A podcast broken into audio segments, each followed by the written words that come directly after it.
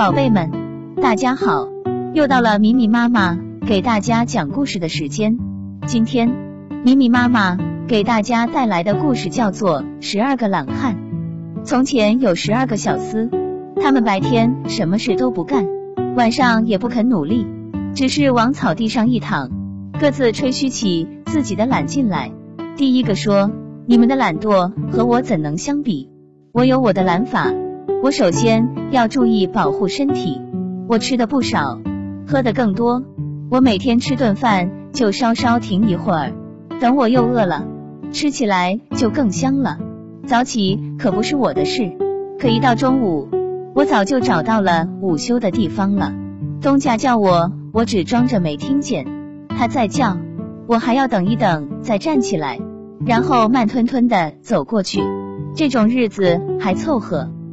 第二个说，我要照看一头马，可我老把马嚼子塞在他口里，不高兴就根本不放食。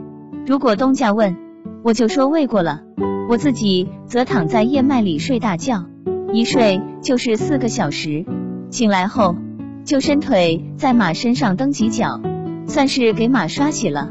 多一事不如省一事。这活干起来我还嫌累呢。第三个说，为什么要拿活儿来苦自己？一点也没什么好处。我干脆躺在阳光下睡大觉。天开始下雨点了，我也懒得起身。以上帝的名义，你尽情地下吧。最后下的噼噼啪啪响，大雨竟拔掉我的头发，把它们飘走了。我的头上还弄了个大口子，我在上面贴上块膏药。也就好了，这种伤口我已有好几处了。第四个说要我干活，我先游荡一小时，养足精力，然后慢条斯理的问是否还有帮手。如果别人帮着干，就让他把主要活儿干完，我只在旁边看。但这活儿还是太多了。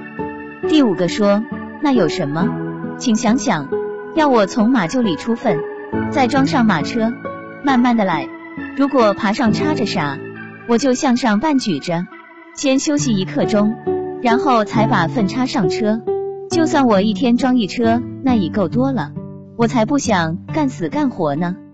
第六个说，真不要脸，我才不怕干活呢。我睡了三周，可没脱过衣，系什么鞋？脚下的鞋要掉就掉吧，有什么要紧？上楼梯时，我是一抬腿跟一步。慢慢的数着余下的级数，好叫自己知道该在哪里坐下。第七个说，那有什么了不起的？我的东家盯着我干活，只是他老不在家，我的速度不会有虫子快。要想让我往前走，就得有四个壮汉来推我。我到一张床上睡觉，等我一倒下，他们再也叫不醒我。他想让我回去，只得抬着我走。第八个说。我看，只有我是个活泼的汉子。如果我面前有块石头，我绝不会费神抬腿跨过去。我索性躺在地上。如果我的衣服湿了或沾上了烂泥，我总是躺在地上，直到太阳把它晒干。中间我顶多翻个身儿，让太阳能照得到。第九个说，那办法挺不错。今天我面前有块面包，但我懒得动手去拿。差点儿没饿死，身旁也有个罐，但它样子那样大而且重，我压根儿不想举起它，宁愿忍受饥渴的煎熬。就连翻翻身我也觉太累，成天像根棍子似的躺着。第十个说，懒惰可害苦了我，我断了条腿，另一条小腿还肿着，我一个人躺在了大路上，我把腿儿尽量伸直，一辆马车过来了。从我的双腿上压过，我本可以把腿缩回来，但我没有听到马车来。一些蚊子正在我耳朵里嗡嗡叫，从我的鼻孔钻进去，又从我嘴里爬出来。谁会费神去赶走他们呢？第十一个说，昨天我已辞职不干了，我可没有兴趣为东家去搬那些厚厚的书，整天干都干不完。但说句老实话，是他辞退了我。不再用我了，主要是因为我把他的衣服放在灰尘里，全被虫子蛀坏了。事情就是这样。